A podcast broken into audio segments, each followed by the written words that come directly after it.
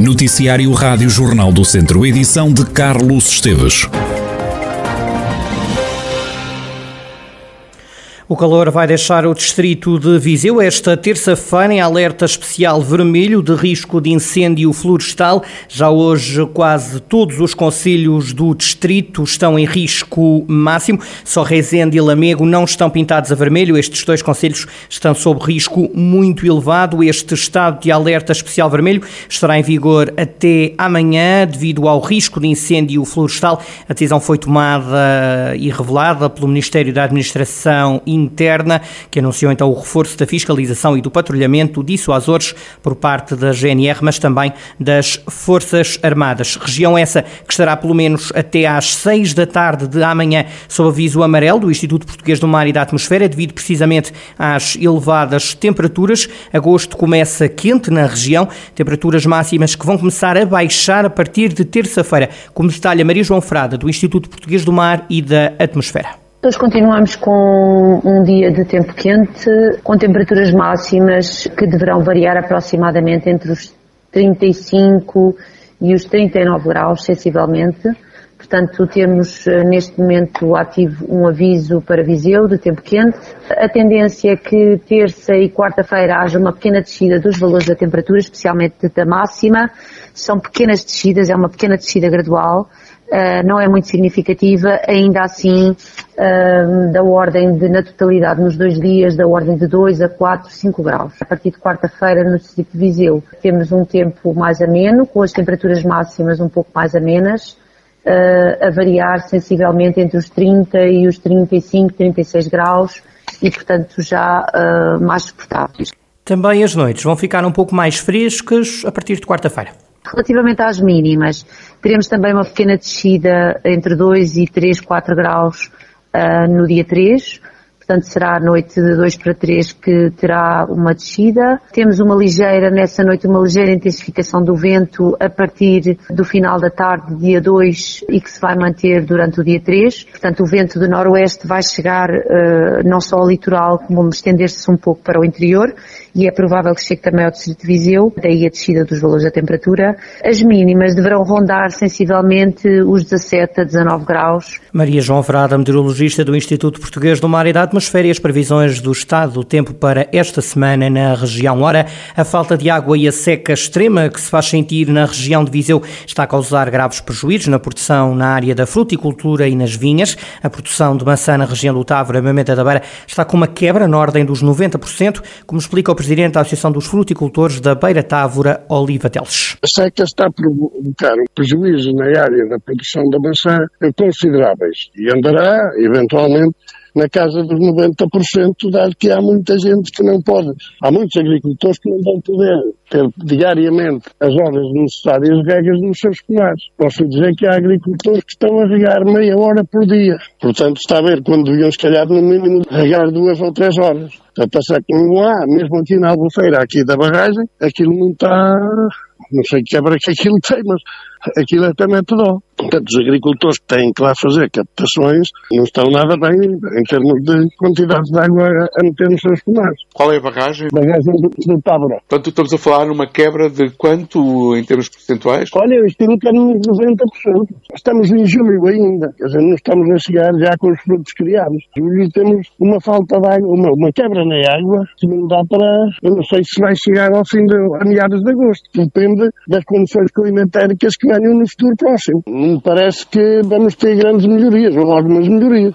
E quanto à produção de vinhos, o Presidente da Comissão Vitivinícola Regional do Távora Varosa está otimista, apesar de tudo, José Fernandes Pereira deixa o alerta. É claro que a falta de água está a afetar de uma maneira geral todas as regiões. A nossa região, que está compreendida entre os 600 metros de altitude e até os 850, nesta, nesta altura ainda não está a ser muito afetado. Tivemos uma boa nascença, temos as, as videiras estão sanitariamente bem e a produção de uma maneira geral é boa. E, portanto, nesta data ainda não estamos a ser muito afetados. De qualquer forma, a manter-se este tempo, também vamos ser afetados como qualquer outra região. Já no Dão, o calor está a colocar eh, as vinhas em stress. A vindima pode atrasar devido à falta de água. O presidente da Comissão Vitivinícola Regional do Dão, Arlindo Cunha, explica que as videiras estão a sofrer devido às altas temperaturas. Há cerca de duas semanas tivemos uma situação inusitada, que foi durante mais de uma semana, temos temperaturas entre 39 e 42 graus. Portanto, e normalmente as videiras, as nossas videiras, na nossa região, não estão habituadas eh, portanto, a conviver muito com temperaturas tão elevadas, sobretudo acima dos 40, 41 graus. E nós tivemos pelo menos três dias acima de 41 graus. Bom, eh, isso já se reflete nas videiras, eh, elas estão com ar de sofrer muito, estão de facto com enorme stress hídrico, que se seguiu ao stress, térmico, acresce a isto que não houve muita chuva na primavera e portanto nós também temos fracas, fraquíssimas reservas hídricas no subsolo. A região do Dão, as linhas do Dão, eh, são uma minoria que é regada, a grande maioria não é regada, portanto, não havendo reservas de água no solo, eh, não tem, a vida sofre, tem chamado de stress hídrico, não é? E por causa deste stress hídrico, as uvas não estão a maturar e a produção deve cair cerca de 15% quando compararmos com o ano passado. Com o stress hídrico, com o stress, stress térmico, as videiras sofrem, portanto, vão ter dificuldades em maturar, no fundo, em alimentar as uvas, que é a sua razão de ser, é a sua função. Portanto, vamos ter que elas, e isso está a acontecer, ou seja, a maturação parou, parou, a seguir esse escaldão de há duas semanas, e agora estamos a aguardar que haja algumas chuvas ou que a temperatura refresque, sobretudo à noite. Uma das condições típicas do verão, das suas características, é noites muito frescas e frias, na altura da maturação, sobretudo a partir de meados de agosto e início de setembro. E isso é, faz muito bem as videiras, compõe-nas, eh, digamos, podemos dizer na linguagem do, do, do, da nossa vida do dia a dia, falo de tornar felizes e disponíveis para trabalhar melhor, portanto, para alimentar as uvas. Eh, portanto, essa é a atual situação. Eh, nós temos uma previsão de uma redução de produção em relação ao ano passado de 10 a 15%. Arlindo Cunha, presidente da Comissão Vitivinícola Regional do Dão, que refere ainda que por causa do calor e da falta de água vindima da região, este ano deve avançar mais tarde. O Tribunal de Viseu condenou a 15 anos de prisão um homem de 44 anos que baleou a ex-companheira em Câmaras, no Conselho de Lamego. Abílio de Oliveira foi condenado pelos crimes de homicídio qualificado na forma tentada agravado pelo uso de arma de fogo, detenção de arma proibida, violência doméstica e ofensa à integridade física. Na decisão, o coletivo dos juízes deu comprovados todos os crimes apontados pela acusação. O caso remonta a maio do ano passado, quando a vítima foi atingida com três tiros vindos de uma arma semiautomática. O homem disparou contra a ex-mulher após ela o ter expulso de casa, terminando com uma relação de 4 anos e do qual nasceu um bebê que tem hoje 20 meses. As discussões entre o casal eram frequentes, movido por ciúmes. A Bíblia começou no verão de 2020 a controlar e a vigiar a companheira, que já estava grávida de 6 meses. Rosa chegou a ser agredida com um cabo de uma enxada nas costas e no ombro esquerdo. A vítima acabou por, nessa altura, com a relação. Cerca de 10 meses depois, aconteceu a tentativa de homicídio. Um jovem de 22 anos foi detido em Viseu quando conduzia com 2,89 gramas de álcool por litro de sangue. A detenção aconteceu depois de se ter despistado. Do acidente resultaram apenas danos materiais. Também por conduzir embriagado foi detido um outro jovem de 24 anos, estava ao volante com uma taxa de 1,38. Ainda em Viseu esta madrugada foi detido um homem de 39 anos por posse de arma proibida e um outro homem de 55 anos foi detido por conduzir sem carta. Estão internadas 20 pessoas no Hospital de Viseu com Covid-19. Todos os internados estão em enfermaria. A unidade hospitalar voltou a não registrar mortos associados à pandemia. Três pessoas entraram no Santo Eutónio com Covid-19. Uma pessoa recuperou da doença e teve alta. Pode ser mesmo o fim da União de Freguesias de Boa Aldeia, Farminhão e Torredeita, no Conselho de Viseu. A Junta deu o pontapé de saída para desagregação. Na última segunda-feira, a Assembleia de Freguesia aprovou a desunião das três localidades, como explica o Presidente da União de Freguesias, Jorge Nunes. Já foi aprovado no dia 25 eh, a situação de a gente separar.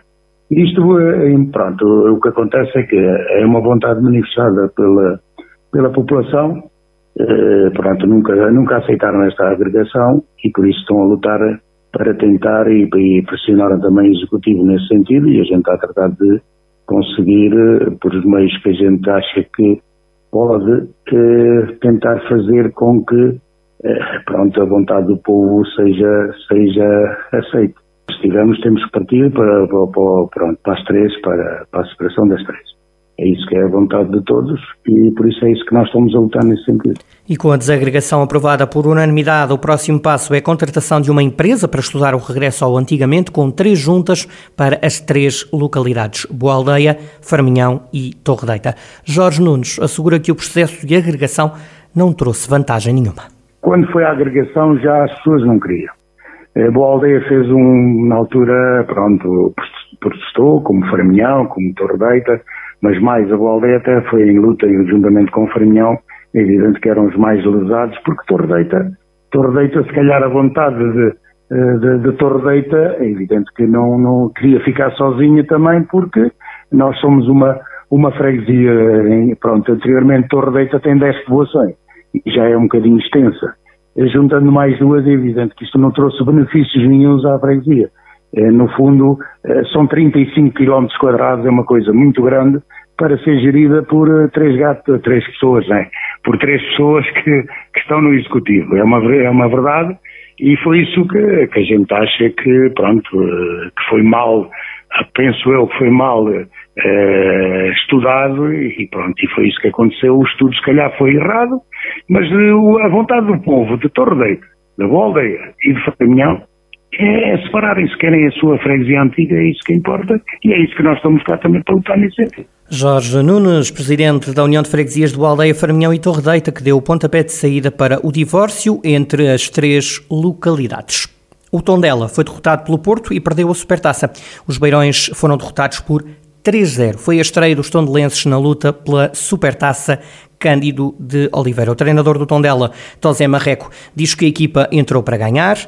O técnico tirou notas positivas da equipa para o campeonato que aí vem, apesar da derrota. Tenho certeza que, que levamos indicadores muito bons para aquilo que é o nosso campeonato, para aquilo que é a nossa luta principal e, como disse, com, com todas estas condicionantes, ehm, vou, vou contente com essa, com essa base que demonstramos de entrega, de luta, de, de vontade, de, de competitividade.